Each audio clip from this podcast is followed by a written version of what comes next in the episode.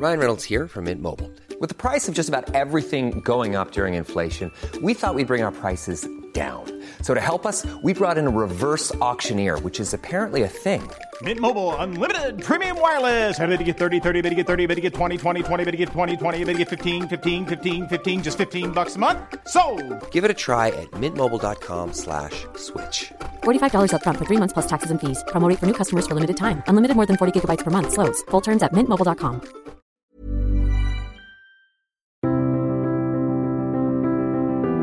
Bienvenue pour une nouvelle émission de Conflit. Ravi de vous retrouver cette semaine. Nous allons parler cinéma. Nous allons également vous proposer une histoire du XXe siècle à travers euh, quelques-uns de ces grands acteurs, de ces grands films également avec un, un témoin et un acteur de cette époque qui est mon invité cette semaine, Philippe Dugue. Bonjour. Bonjour. Merci d'être venu au, micro de Conflit. Euh, vous avez, euh, vous êtes né euh, il y a plusieurs décennies à, Saigon, euh, à l'époque Indochine française.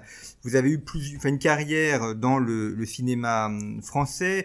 Euh, vous avez notamment été au, conseil d'administration de la Cinémathèque et à cet égard, vous avez croisé un grand nombre d'acteurs, un grand nombre de réalisateurs dont vous parlez d'ailleurs dans les mémoires que vous avez publiés aux éditions Via Romana, Ma vie et le cinéma, mémoire intempestif, en deux tomes. Alors le premier tome euh, de 1931 à 1981, et puis le second qui euh, se déroule jusqu'à aujourd'hui.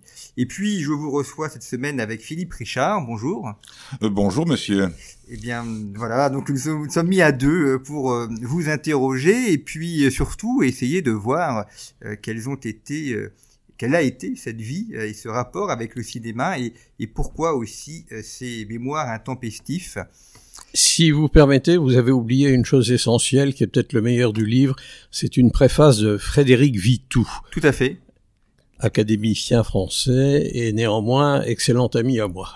Eh ben, voilà, donc ça montre aussi votre votre éclectisme et puis les, personnes que vous avez rencontrées en, couverture de euh, du premier tome. On vous voit euh, avec Brigitte Bardot euh, qui qui, était donc cette grande actrice des années 1960, qui après a, quitté le cinéma et, et, maintenant se livre à, d'autres causes. Dans, dans, quelles conditions l'avez-vous rencontrée et comment êtes-vous amené à, à avoir croisé sa route? Eh bien, ma tenue civile ne l'avoue pas, mais je faisais mon service militaire et j'étais au ministère, au service, comment ça s'appelait euh, information, communication et autres, et euh, je m'occupais de la partie photo du journal Le Bled, qui était euh, le journal que publiaient les militaires, que fabriquait le ministère, pour le contingent qui se trouvait pour l'essentiel en Algérie à ce moment-là, d'où le nom du journal Le Bled. Et euh, j'avais parmi mes camarades d'uniforme, si j'ose dire, Jean-Louis Trintignant, acteur, je crois encore toujours assez connu, qui à l'époque était une vedette, mais faisait son service comme simple troufion, comme on disait, et euh, qui était à l'époque en pleine idylle avec Brigitte Bardot. C'était peu après euh, le succès de comment s'appelle Dieu créa la femme. Et un beau jour, euh, Jean-Louis me dit, mais au fond, si, si ça t'intéresse de voir Brigitte, euh, rien de plus facile, je t'organise une rencontre au studio où elle est en train de tourner. Et ainsi fut fait. Et voilà comment je me suis retrouvé par un bel après-midi avec un photographe des armées, un sergent mis à ma disposition. J'avais le grade élevé d'aspirant à ce moment-là. Donc le sergent m'a suivi et c'est lui qui a fait l'excellente photo, car c'est une bonne photo, qui figure sur la couverture de mon, de mon, livre. Donc nous avons passé un après-midi euh, pendant que les techniciens installaient leur matériel euh, comme il se doit pour tourner euh, trois minutes de pellicule à l'époque. Eh bien, euh, moi j'ai papoté agréablement avec Brigitte Bardot en tenue de travail, c'est-à-dire en chemise de nuit, comme vous pouvez voir sur euh, la photo. Et, le film s'appelait Une Parisienne. C'est un film de Michel Boiron, qui n'est pas un chef-d'œuvre, mais qui n'est pas plus mauvais qu'autre chose, et bien meilleur que la plupart des produits équivalents contemporains. Comment vous êtes arrivé au, cinéma? Et parce que vous avez de cette, génération, vous avez euh, connu la, dans les années 1930 l'époque euh, Marcel Pagnol et les premiers films euh, de son, enfin non muets, et puis euh, ensuite cette époque des années 1950-1960. Et donc à quel moment est-ce que vous avez... Plutôt que ça, plutôt que ça, et le cinéma, j'ai accompagné mes parents très souvent quand ils allaient euh, ensemble voir un film et qu'ils ne savaient que faire de moi, donc euh, ils m'entraînaient avec eux. Mais ça n'a pas suffi à me donner le goût du cinéma, sauf la fois où c'était Blanche-Neige et les Sept Nains, qui reste sans doute le plus beau film que j'ai jamais vu. Mais euh, il a fallu ensuite que mon goût se forme, ou plutôt se forma, et c'est parce que j'ai eu les oreillons.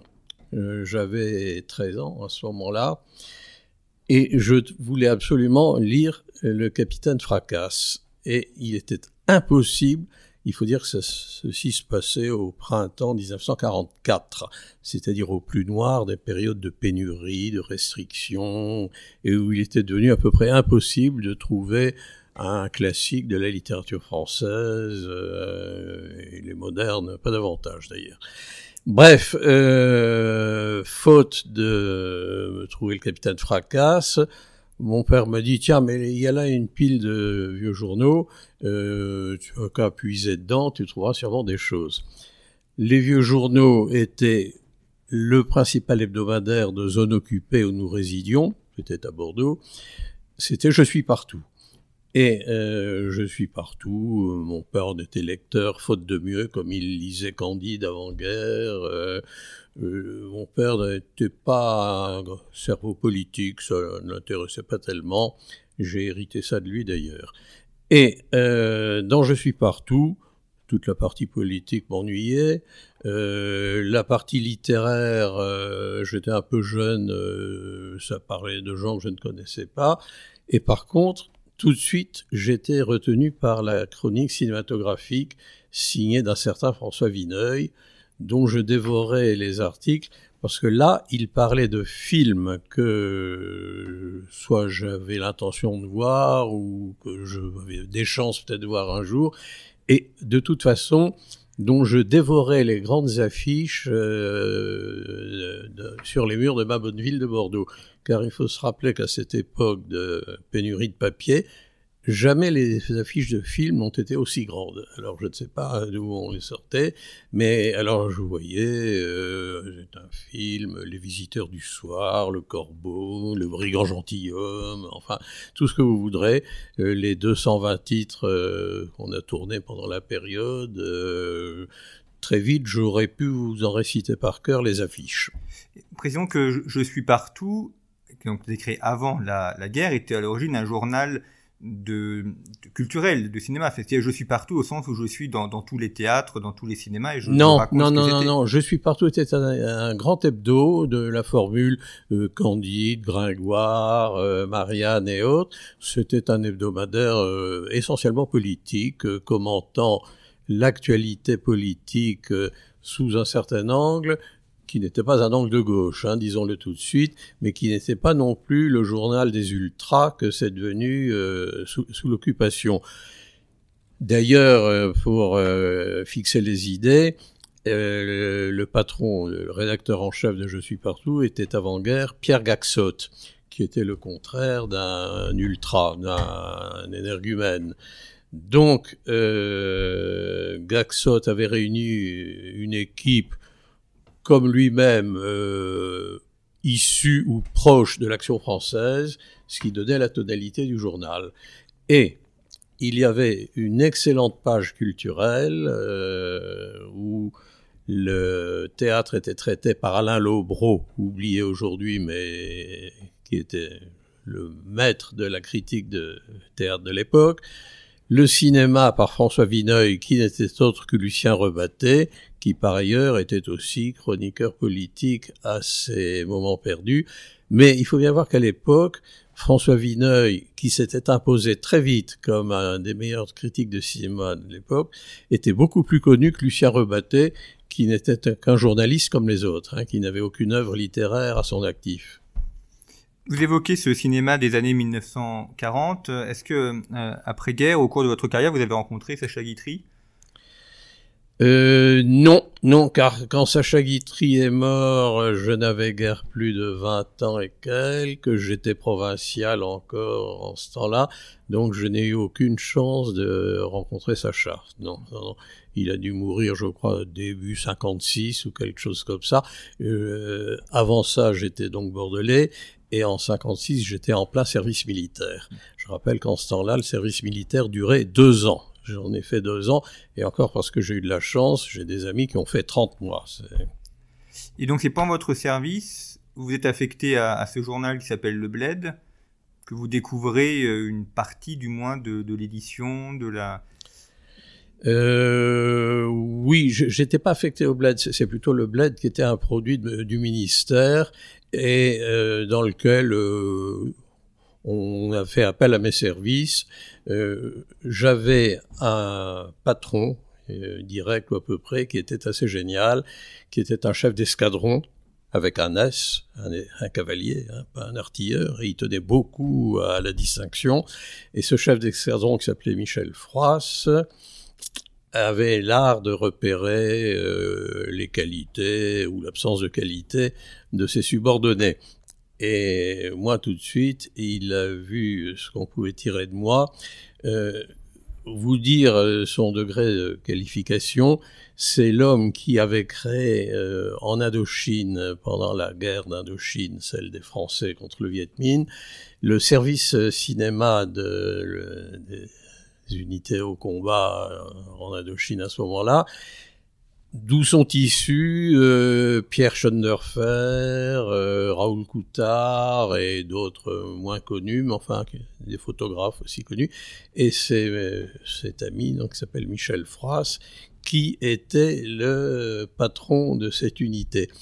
Et je vais vous dire qu'il avait un certain flair. Et son flair l'avait conduit directement sur moi, et il m'avait dit, euh, toi, parce qu'il tutoyait ses subordonnés, c'était euh, par amitié, hein, c'était ceux qu'il aimait bien.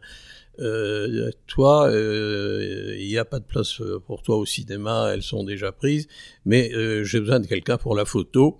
Moi, je ne connaissais rien à la photo, mais ça ne peut rien à l'armée, c'est pas très gênant. donc, je te confie les photos. Et alors, ma tâche consistait essentiellement à recevoir les photos euh, prises par les opérateurs de l'armée, essentiellement en Algérie, hein, on est en pleine guerre d'Algérie à ce moment-là, et à les caser auprès des journalistes de la grande presse, qui étaient très friands de photos de la guerre d'Algérie. Hein. il y en avait tous les jours dans France Soir, dans Paris Presse et autres. Donc voilà, je faisais ça. Et euh, c'est au titre du service photo que je suis allé voir Brigitte Bardot.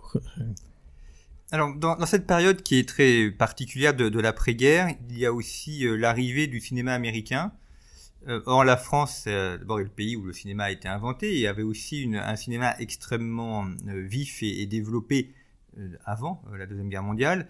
vous avez été aussi un des acteurs de cette arrivée et de, c'est quasiment cette, victoire ou de cette euh, euh invasion, en tout cas euh, prééminence du cinéma américain en France.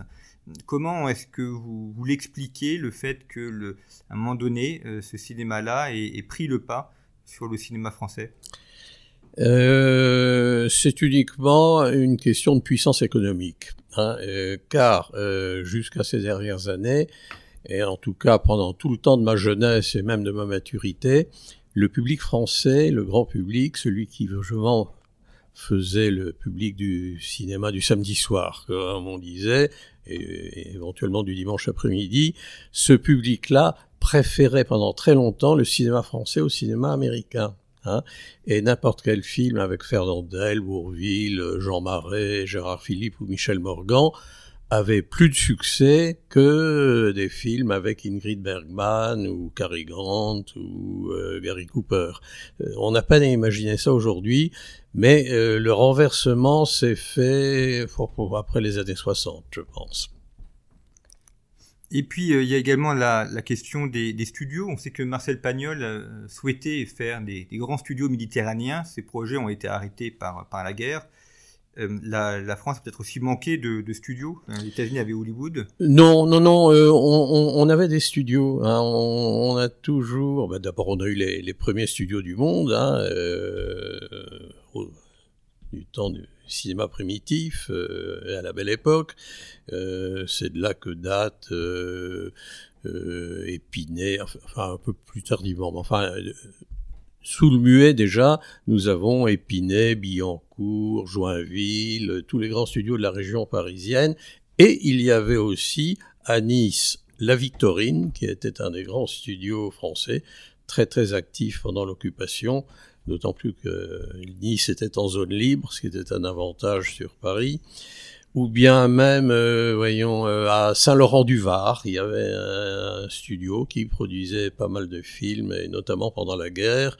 Euh, donc, non, non, notre handicap n'est pas dû à un sous-équipement technique ou de studio ou rien.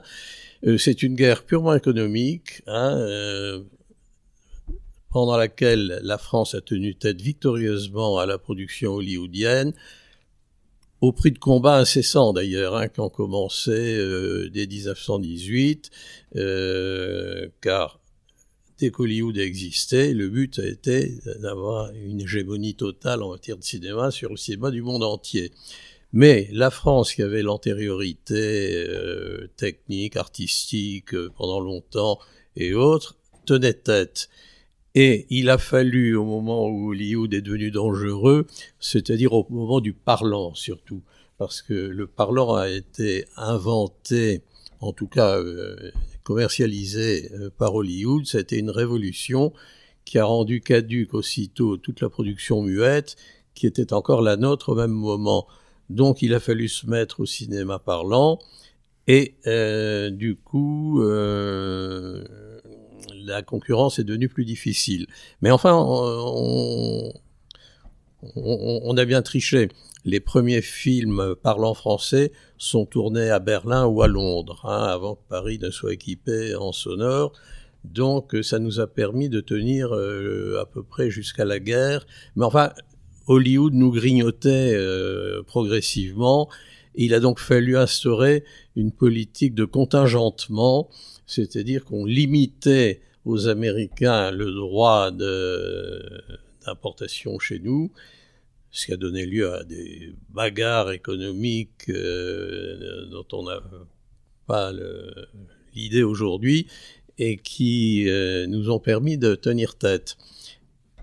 Les Américains vainqueurs en 1945 ont dit bon, ben, les, quotas, les contingents, tout ça, c'est terminé. Hein, euh, maintenant, marché ouvert pour notre production ce qui était l'arrêt de mort du cinéma français, si ça s'était produit. Mais heureusement, euh, tout le personnel cinématographique et notamment les techniciens étaient communistes. CGT, c'était le, syndicat des techniciens, c'était la CGT qui était entièrement communiste et donc déjà farouchement anti-américain hein, euh, dès 45. Et il y a donc eu une grande offensive et contre-offensive du syndicat des techniciens qui, je le répète, euh, non, qui, je le rappelle plutôt, euh, chose amusante à entendre aujourd'hui, était présidé par Claude Autant-Lara, qui était à la tête de troupes communistes euh, pour des raisons diverses qu'il serait trop long d'analyser, mais enfin c'est amusant. Et donc, grâce à tous ces gens-là, la bataille a été en partie gagnée et a débouché sur les fameux accords Bloom-Burns, qui étaient, je n'entre pas dans le détail, mais un accord de nouveau de limitation du nombre de films euh, américains admis sur les écrans français euh, annuellement. Quel, euh, quel, film vous a marqué ou inspiré dans ces années 1950 que vous pourriez conseiller de, regarder? Alors, euh, quel film au pluriel? Au, pluriel. non, deux ou trois ou. Le, cinéma français avait acquis sous l'occupation, et je dis bien sous l'occupation, un niveau de qualité, enfin, pas sous, sous Vichy, et accessoirement sous l'occupation, il y avait deux cinémas. Il y avait celui de la zone libre et celui de la zone occupée, celui de Paris et celui de Vichy. Hein. Et les deux ayant pris des mesures souvent comparables d'ailleurs, mais pas nécessairement compatibles. Grâce aux efforts des uns et des autres, on avait atteint un niveau de qualité qui rejoignait ou qui dépassait le niveau de l'immédiate avant-guerre, qui était très élevé, hein, avec les films de Renoir, de Carnet, euh, c'était une bonne époque. Mais là, entre 41 et 45, euh, on a atteint des sommets. Ce qui fait qu'on avait que l'embarras du choix. Hein, euh, moi, pendant très longtemps, euh, j'étais collégien à ce moment-là, mais je rêvais de voir les films dont avait parlé mon ami, ou plutôt mon futur ami, François Vineuil rebatté, dont il avait dit du bien, les grands titres de l'époque. Euh, les visiteurs du soir, le corbeau, l'éternel retour, euh, douce, etc., euh, etc. Voilà les. Et alors, le déclic initial a été déclenché en moi par justement ce qui pour moi reste encore un des grands titres de tout le cinéma français, Les Enfants du Paradis, le film de Marcel Carnet et Jacques Prévert, avec Arletty, Jean-Louis Barrault, Pierre Brasseur, Maria Cazares et douze autres que je vous épargne. Non, Marcel Errand quand même, qui est un des meilleurs dans le film. Et ce film, je l'ai vu dans un état d'euphorie euh, nationale ou à peu près, puisque c'était la semaine euh, de la fin de la guerre, où l'armistice euh, du 8 mai venait d'être signé. Moi, j'ai dû le voir huit jours après dans un climat euh, très favorable et donc, euh, comme le film lui-même était un chef-d'œuvre, euh, si vous voulez, c'est le début de ma vraie carrière de cinéphile volontaire et conscient. Le festival de Cannes qui a été créé dans ces années d'après-guerre, est-ce qu'il a, il a eu un rôle de dynamiseur de, du cinéma français? Et aussi de révélation peut-être pour certains acteurs? Le Festival de Cannes est une création d'avant la guerre, contrairement à ce qu'on pourrait croire, mais la première édition était prévue pour septembre 1939, ce qui était une mauvaise date, mm. comme euh, l'histoire nous l'a enseigné par la suite, euh, immédiatement. Mais toutes les délégations internationales étaient déjà installées à Cannes quand la guerre a éclaté. Donc euh, on a remballé les films, on renvoyé les délégations chacun chez soi, et on a pu reparler du Festival de Cannes avant 1945, mais c'était trop tôt pour... Euh, la première édition a été de 46. Ça a été un véritable événement, parce que il n'existait jusque-là qu'un seul festival de cinéma, le grand, c'était la Mostra, de, le festival de Venise, créé euh, sous Mussolini qui bien entendu avait disparu euh, dans le naufrage italien de l'après-guerre. Donc la place était libre et euh, Cannes a essayé de se substituer à Venise. Il est parvenu pendant deux ou trois ans, mais euh, très vite Venise a refait surface. Et quand même, Venise, d'abord d'un point de vue touristique, c'est mieux que Cannes et ils avaient une expérience de festival euh, ancienne, car euh, les gens, les Italiens du cinéma d'après-guerre sont ceux les mêmes que sont les mêmes que ceux d'avant-guerre. Il n'y a eu aucun changement de ce côté-là. Alors donc Cannes a eu quelques années assez prestigieuses quand même, euh, disons de oui de 46 à à 68 à peu près, où la chienlit de l'époque est venue à bout de cette chose comme de beaucoup d'autres, hein, euh, la moitié de ce qui se faisait de bien en France, les trois quarts même. Et alors depuis, c'est devenu un festival comme les autres, euh, qui souffrent de mégalomanie, enfin d'un tas de mots qu'il est sans intérêt d'analyser. Mais enfin, euh, le Festival de Cannes ne se compare plus en prestige et en intérêt à ce qu'il était dans les années d'après-guerre. Est-ce que ça contribue aussi à, ce phénomène de starisation des, acteurs? Le fait aussi qu'il y ait des magazines, qui, même après en couleur, qui parlent d'eux, que la télévision a aussi contribué à, créer ce phénomène très particulier de l'acteur de cinéma? Euh, Oui, euh, c'est bien antérieur au Festival de Cannes. Euh, c'est le cinéma qui crée les stars. Hein. Ce ne sont pas les stars qui faisaient le cinéma.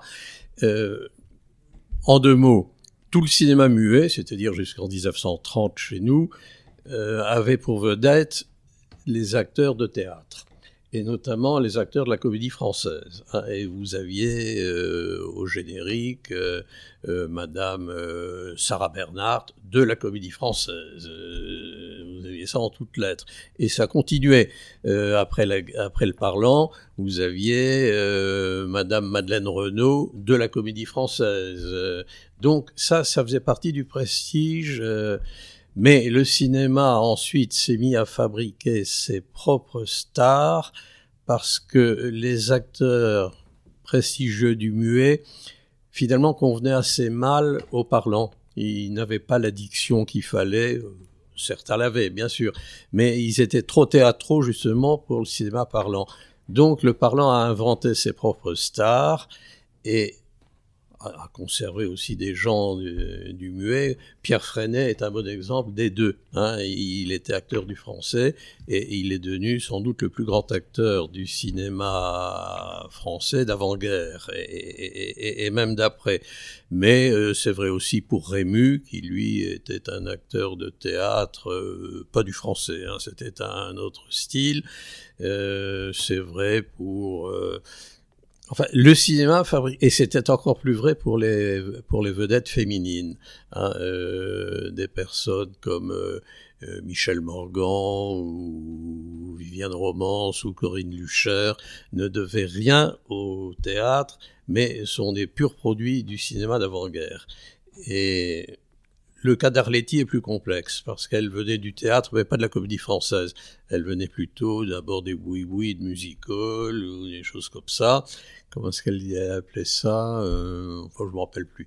Mais euh, elle, c'est le cinéma qui l'a fabriqué. C'est essentiellement euh, Carnet et Prévert avec euh, quatre ou cinq grands films qu'elle a fait pour eux, qui ont fait d'elle la star qu'elle est devenue.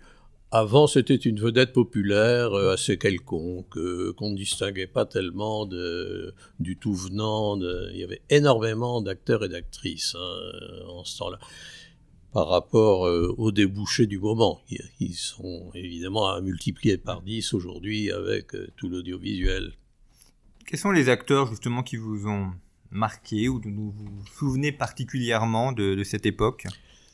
Euh, plutôt les actrices. Euh, moi, j'étais jeune et humain, euh, et l'adolescent, l'adolescent que j'étais euh, était très sensible au charme des jeunes actrices. Et plus elles étaient jeunes et proches de mon âge, plus je les aimais. alors, voyons, que vous dire? Ma première actrice passion cinématographique, ça a dû être Odette Joyeux dans un film d'Autant Lara, qui est un film charmant d'ailleurs, qui s'appelait Sylvie et le fantôme, et où Odette Joyeux était irrésistible. Donc, euh, ensuite, il y a eu Odile Versois, qui avait ce truc épatant à mes yeux. Elle avait mon âge exactement, et elle était déjà grande, enfin, elle était vedette et très vite grande vedette. Alors là, euh, ma passion s'est dédoublée. Euh, j'ai gardé l'ancienne, mais j'ai adopté la nouvelle. Mais euh, j'en ai eu d'autres, hein.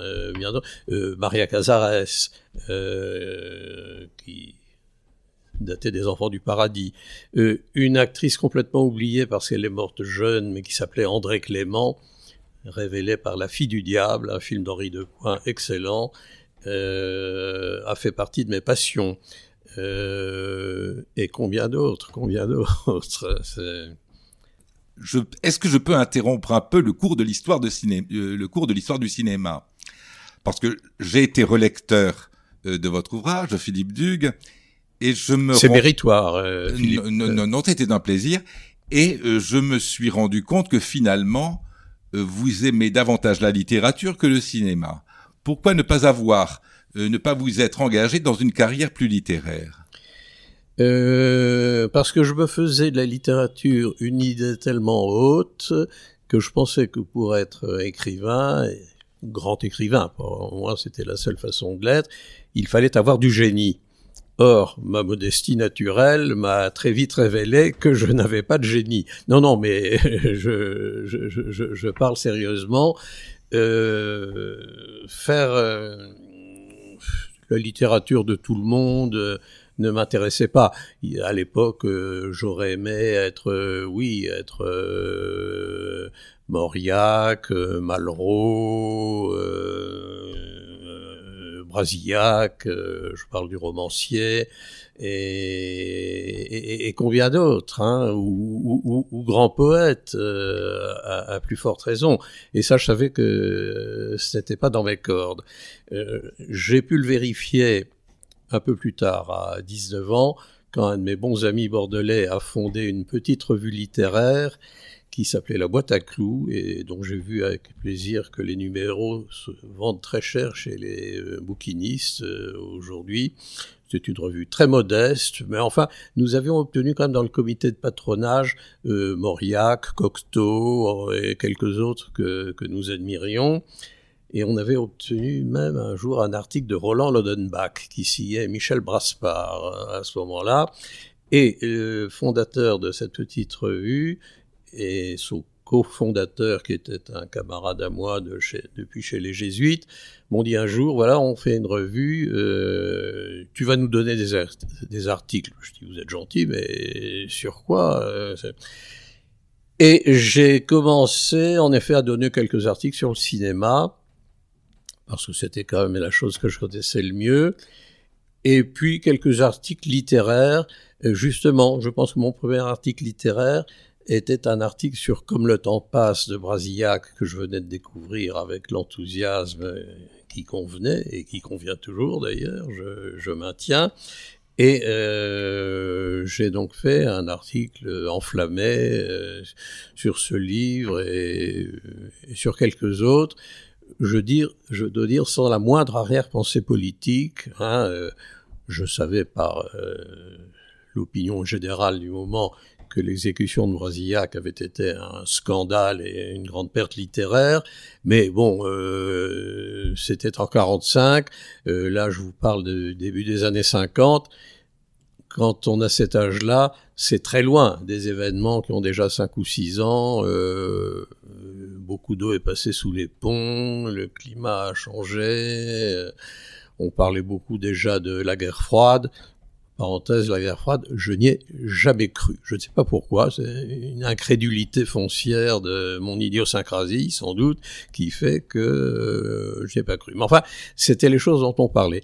Donc j'ai commencé à écrire un peu, oui, sur le cinéma, sur la littérature, euh, sur... Euh, j'allais dire, j'ai même fait un jour un article un compte rendu de concert, euh, alors que je ne connais pas la musique. Euh, ça n'empêche pas de l'aimer, mais enfin, faire un article, euh, c'était assez culotté. Mais ça, c'est dix ans plus tard. Euh, c'était euh, pour la nation française de Pierre Boutan. Là, je fais un bond en avant un peu trop considérable. Mais ça, c'est Philippe qui m'a égaré. Non, non, vous ne vous égarez pas. Savez-vous que c'est de Brasillac précisément que vous parlez le plus? Je me suis amusé à faire le compte de toutes les occurrences des grandes personnalités dans vos deux volumes. C'est Brasilia qui arrive en premier. Est-ce que ça vous étonne? Ça ne m'étonne pas. La remarque m'a été faite parfois sur un ton aigre-doux, euh, plus que le vôtre aujourd'hui, euh, par des gens à qui ça n'a pas plu. Euh, alors, soyons véridiques. la vérité, rien que la vérité, mais toute la vérité. je ne pense pas aujourd'hui que Brasillac quel que soit le cas que je fasse son nom, soit le plus grand écrivain de son temps, euh, ni même qu'il fasse partie peut-être des dix meilleurs euh, de l'entre-deux-guerres, hein, puisqu'il est fusillé en 45. Mais je pense que, euh, par contre, il a eu une très grande influence sur moi, peut-être sur ma manière d'écrire, c'est prétentieux de le dire parce que il a un style que j'aurais aimé avoir et, j'en suis loin, mais euh, un jour que je demandais à un ami à quoi ressemblait le plus mon livre de souvenirs, justement, euh, enfin, il y avait deux ou trois amis. L'un, euh, un peu emphatique, un peu il m'a dit, mais à Saint-Simon, bien sûr. J'ai dit, bon, n'exagérons pas. Euh, un autre m'a dit, euh, à, Jean-Jacques Rousseau, peut-être. J'ai dit, poids, je le déteste et je, n'aime pas son style. Et un autre plus avisé m'a dit, non, euh, ton livre, euh, à quoi il ressemble le plus, c'est probablement à notre avant-guerre, le livre de souvenirs de, de Brasillac. Hein. Et euh, je ne m'étais jamais fait la réflexion, et tout en rédigeant mon propre opus, je n'ai jamais pensé à notre avant-guerre.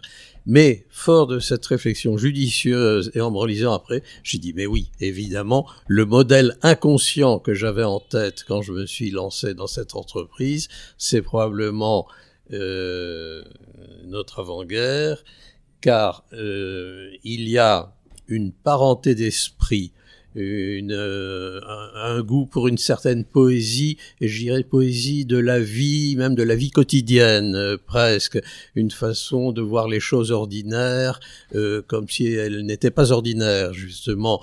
Tout ça que je revendique pour moi, eh bien j'en ai pris le goût dans les œuvres de Brasillac, c'est-à-dire dans ses romans, et dans ses souvenirs, hein, euh, essentiellement. Et, et, aussi dans ses articles sur le théâtre ou le cinéma, dans une façon de juger les œuvres euh, et, et, un certain nombre de goûts littéraires qui sont les miens. Euh, c'est euh, aussi à lui que je le dois. Donc que ça soit le nom qui revienne le plus souvent, ce n'est pas étonnant. C'est probablement l'influence littéraire qui involontairement, inconsciemment, mais mal plus marqué parce que c'est ce qui correspondait le plus à, mon, à mes goûts profonds et, à ma nature intime, pour euh, employer des grands mots. Euh, avant de passer euh, aux autres aux autres personnalités euh, qui sont très présentes dans votre dans vos mémoires, vous rendez-vous compte quand même, c'est une question que je vous pose, que vous avez le style d'une époque, un style particulièrement euh, pur, limpide, euh, qu'hélas on a abandonné et euh, qui vous rapproche peut-être de Morand ou, même de Camus. Euh, de Camus certainement pas parce que je dirais pas que c'est une de bête noire, ça serait trop mais enfin euh, c'était oui non euh, pour ma génération et les gens dans mon genre Camus était le contraire d'une référence. Hein. alors là soyons justes, quand j'ai lu l'étranger que j'étais très jeune, j'ai pensé que c'était un livre intéressant, peut-être même un grand livre. Quand j'ai lu La Peste deux ou trois ans après, j'ai trouvé ça exécrable. Ensuite, quand j'ai voulu lire La Chute, j'ai trouvé ça illisible, euh, d'un ennui mortel. Hein, Et euh, par contre, euh, il y a un livre de lui que ma génération, enfin les gens qui avaient 20 ans en même temps, ont attendu pendant des années, qui était annoncé comme la grande œuvre de Camus, sa, sa pensée profonde, c'est L'homme révolté. L'homme révolté, a fini par sortir, et pfut Et là, c'est un ballon qui s'est dégonflé tout d'un coup. Dit, quoi, c'était ça Enfin, il, il, se moque de nous. C'est un livre de, de, de, collégiens de philo euh, qui a lu euh, des résumés ou des commentaires de Kierkegaard euh, auxquels il n'a rien compris par lui-même. C'est, voyons, qu'est-ce qu'on lui reprochait encore? Oui, euh, le style, il n'y en a pas. Si vous lisez L'homme révolté. Euh, je ne suis pas tout à fait d'accord. Est-ce que vous avez lu Le premier homme? Alors là, effectivement, c'est le seul Camus que j'aurais sauvé. je l'ai lu très tardivement, d'abord parce que le livre est paru tardivement, bien après sa mort, et, j'ai attendu que le livre lui-même soit un peu mort euh, pour me plonger dedans. Et là, j'ai eu une bonne surprise. Je me dis, tiens, mais voilà, voilà le Camus qui aurait dû euh, s'épanouir, euh, se donner libre cours, plutôt que nous assommer avec ses pinceaux scolaires. Hein. Là, il parlait de choses qui parlaient qui révélait une sensibilité, euh, son enfance, sa famille, euh, ses origines, pied noir comme on ne disait pas à l'époque, mais comme on le disait au moment où j'ai lu le livre. Alors ça, ça m'a intéressé. Et il y a aussi, soyons là lucides, le, le charme, euh, comment dirais-je, euh, le charme inexplicable euh, de l'œuvre inachevée de, il y a, vous réfléchirez à, cette pensée profonde, dans les livres inachevés, euh, interrompus, euh, un charme particulier qui fait que l'esprit du lecteur travaille sur ce qu'aurait été la suite et la fin de ce livre. Autre exemple pour illustrer le propos, euh, le goût profond que j'ai pour Lucien Leven, qui est euh, le roman de Stendhal que je préfère certainement, et le fait qu'il soit totalement inachevé, hein, on ne sait pas si à l'arrivée il n'aurait pas fait le double de ce qu'il est, euh, fait que le charme des choses inachevées opère. Eh bien, euh, le premier homme a bénéficié certainement de la mort prématurée de son auteur, et en tout cas à mes yeux, c'est un atout.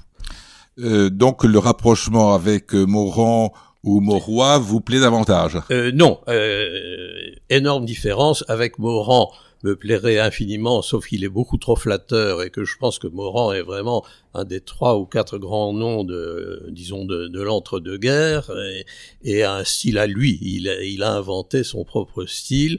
Moi, je n'invente aucun style. Moi, je, euh, alors par contre, euh, André Mauroy, ne met rien du tout. Hein. Euh, je, je, ne peux pas dire que je le déteste, ça, ça, serait faux. Il a écrit une ou deux bonnes biographies euh, qui m'ont intéressé, euh, deux ou trois romans qui m'ont assommé, enfin pas assommé, que j'ai trouvé euh, quelconque, insipide. C'est le tout venant de l'époque, là. Hein. Les romans de Mauroy, c'est là qu'on fait la différence avec Mauriac, parce qu'à l'époque, on les mettait sur le même plan. Mais bon, j'ai pas le temps de développer l'idée qui nous entraîne trop loin.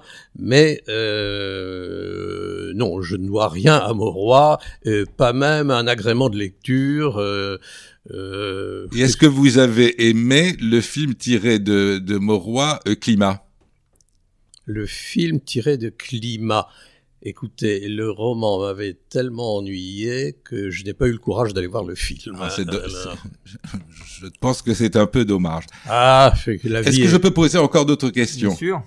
Bon, alors euh, nous avons dit que euh, euh, Brasillac était le nom qui revenait le plus souvent dans votre dans vos mémoires. Oui, oui, c'est incontestable. Et si je vous dis que les noms qui suivent sont Alexandre Astruc, oui. Claude Belly et Jean-Charles Taquella. Alors là, ce sont des amis. Est-ce que, est-ce que, est-ce que vous avez une explication à ça? Oui, oui, j'en ai trois, une pour chacun. Euh, Alexandre Astruc euh, est quelqu'un que j'ai fortement admiré dans mes jeunes années d'apprenti cinéphile. Quand je j'apprenais à distinguer un bon film d'un mauvais film, à savoir ce qui faisait un bon film. Et là, Astruc, qui lui était un critique reconnu, renommé et euh, probablement dominant, dominant son époque dans le genre, en même temps qu'André Bazin, probablement, mais euh, de façon plus littéraire et, mieux écrite, ce à quoi j'étais sensible. Euh, Astruc, je l'ai considérablement admiré avant d'avoir la chance de faire sa connaissance euh, à Paris quand j'y suis venu et que je suis entré moi-même dans le cinéma. Euh, oui, non, c'était même avant. Euh, mais bon, le détail importe peu, ne soyons pas oiseux. Mais euh, vous dire à quel point je suis devenu ami d'Alexandre Astruc, c'est que c'est dans cette pièce même où nous parlons en ce moment qu'il a écrit euh, deux ou trois de ses meilleurs livres. Et d'ailleurs, une de mes fiertés, c'est que cet homme que j'ai que je continue d'admirer profondément, même s'il est euh, totalement oublié ou ignoré, semble-t-il, aujourd'hui. J'ai au moins deux de ces livres qui me sont dédiés. Non, il y a un de ces livres qui m'est dédié, un autre qui est dédié à Philippe et Nicole Duc, c'est-à-dire ma femme, et ça, ça me fait doublement plaisir. Et puis un troisième, euh, je, ne me rappelle plus exactement, euh, si, euh, dont la composition, la saisie, comme on dit aujourd'hui, avait été opérée par mon fils, euh, décédé depuis longtemps, et euh, ici même, euh, dans cet appartement. Donc, finalement, Astruc me doit quelque chose, autant que je lui dois, moi, enfin, je, je, lui dois beaucoup plus, puisque il était à la fois excellent écrivain, toujours, mais et euh, remarquable cinéaste. Malheureusement, torpillé par euh, les, la pensée dominante et les pouvoirs établis, euh, parce que Astruc était de droite et il ne le cachait pas. Hein. C'était un personnage assez tonitruant, le verbe haut, enthousiaste, et qui avait fait dans sa jeunesse des débuts remarqués dans les temps modernes, et qui d'ailleurs avait gardé de l'amitié pour Jean-Paul Sartre, puisqu'alors qu'il n'était plus du tout politiquement d'accord avec lui, lui a rendu le service d'aller vendre à ses côtés euh, la cause du peuple, je crois, euh, après mai 68. Ce qu'ultérieurement je lui ai reproché euh, rétrospectivement, mais c'était devenu un sujet de plaisanterie entre nous, parce que il était plus à droite que euh, nous tous réunis. Enfin, je m'engage peut-être pour vous, mais en tout cas euh, pour moi. Et euh, Alexandre Astruc, donc, est devenu un ami très cher que j'ai beaucoup fréquenté, à qui je dois, mais même des, révélations littéraires et, aussi surtout des goûts communs. Par exemple c'était un Balzacien incollable sur Balzac. Moi, je suis peut-être moins incollable que lui, mais euh, j'ai quand même lu tout Balzac, sauf un, car j'ai pensé qu'il fallait en garder un en réserve, car je pense que le jour où on a lu tout Balzac, on n'a plus qu'à mourir. Et comme j'estime que ce n'est pas encore le moment, je me garde un Balzac à lire euh, pour quand j'en aurai assez. C'est lequel? Ah, vous êtes bien curieux, mais après tout, c'est pas un secret, c'est Les Paysans. Ah oui, qui n'est pas le moins célèbre. Hein? Qui n'est pas le moins célèbre. C'est pas non plus le plus célèbre. pas le plus célèbre. Mais, mais les moins célèbres étant souvent ceux que je préfère, euh, notamment dans les scènes de la vie privée. Euh, euh, si vous me demandez quel est mon Balzac préféré, sans réfléchir, en réfléchissant, ça peut donner autre chose. Mais je vous réponds Pierrette, parce qu'il y a dans Pierrette une scène sublime que je vous laisse, chers auditeurs, le plaisir de découvrir par vous-même, car peu d'entre vous ont dû lire Pierrette. Mais euh, voilà. Ah, Pierrette, moi je préfère Béatrix. Ah, Béatrix c'est sublime. La description des environs de Guérande.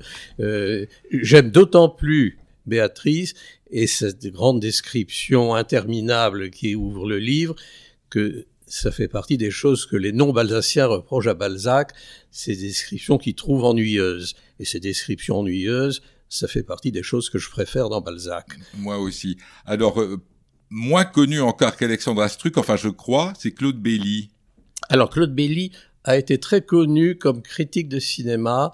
Euh, c'était c'est un contemporain lui. Hein, c'est un garçon exactement de mon âge, je crois, avec qui nous nous sommes liés d'amitié et il avait commencé au cahier du cinéma comme toute cette génération, hein, enfin comme de, les meilleurs, de, en gros, de cette génération.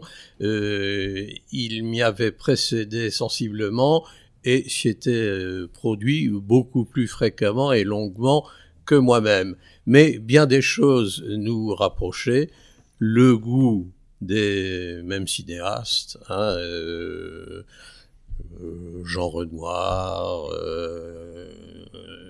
Fritz Lang, Jacques Tati, enfin nous avions des tas de goûts communs et comment dire autre chose de rapprocher, c'est qu'on se confiait dans le creux de l'oreille, et les autres euh, se le disaient dans le creux de l'oreille aussi, ces deux-là, ils sont de droite. Et euh, on disait même que euh, mon ami Belly avait une femme qui votait Front National, disait-on à l'époque. Je n'ai jamais eu l'indiscrétion de lui poser la question, j'ai bien connu, mais enfin, ça c'était le péché capital. Donc, euh, quand on nous voyait ensemble à la cinémathèque, il y avait tout un piquant qui nous montrait du doigt, et, on, et, et après, plus tard, moi, quand j'arrivais, que j'entrais, on disait, tiens, voilà le facho de Radio Courtoisie. je ne l'entendais pas, mais ça m'a été rapporté par d'autres. Alors, Claude Belly est un ami avec qui, je vous dis, j'ai fait au moins trois livres, et oui, euh, trois livres et demi même, je crois. Euh, nous rapprocher donc eh bien, ses affinités supposées ou réelles, euh, les auditeurs et ceux qui nous connaissent jugeront. Euh, des goûts cinématographiques à peu près identiques, avec de temps en temps des, des affrontements assez violents, parce que comme euh, quand même il, il, a donné un peu dans le snobisme cahier du cinéma à un certain moment qui voulait qu'on n'aime pas René Clair. Or moi j'ai toujours adoré René Clair. Euh, tiens René Clair est une des choses que je dois à Brasillac. Oui, car j'ai oublié de dire que parmi les choses que je dois à Brasillac, il y a quand même son histoire du cinéma, hein, qui a joué un très grand rôle dans euh, mes goûts euh, rétrospectifs euh, puisque Brasillac est mort au moment où moi je deviens cinéphile. Donc il n'a pas pu guider mes jugements d'après-guerre, mais pour toute la production des années 20 et 30, euh, euh, je commençais par voir euh, ce qu'en disait Brasillac. Donc euh, voilà. Et la femme de Taquet, la voté-elle Front National? Euh, je, je, pense que cette pauvre Ginette qui est morte l'été dernier et son excellent mari Jean-Charles qui est devenu un très bon ami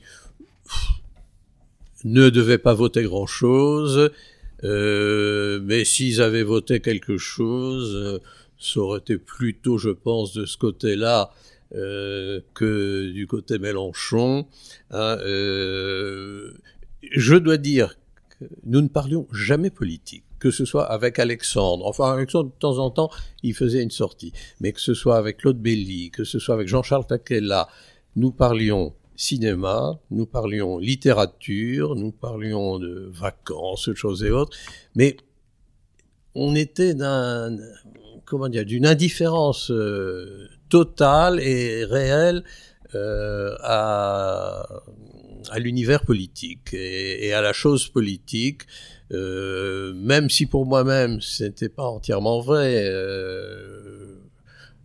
Quand même, j'avais fait Sciences Po, donc on peut pas être totalement indifférent à Sciences Po quand on, à la politique quand on a fait ces études-là. Il en reste quelque chose. Mais, euh, c'était pas un sujet de conversation primordial.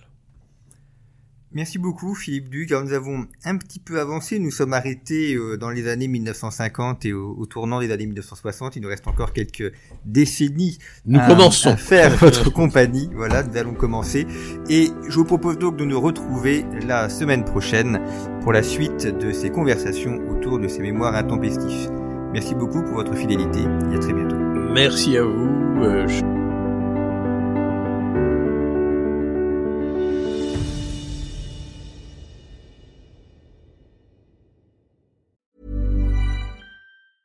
Want truly hydrated skin? Medocia's Body Care Breakthrough Hyaluronic Body Serum. It's clinically proven to increase hydration by 161%. It's lightweight, fast absorbing, and delivers 24 hours of hydration for silky smooth skin without any sticky afterfeel. Treat your skin to clean vegan skincare from Osea. Get 10% off your first order with code SUMMER at OseaMalibu.com. That's O S E A Malibu.com code SUMMER.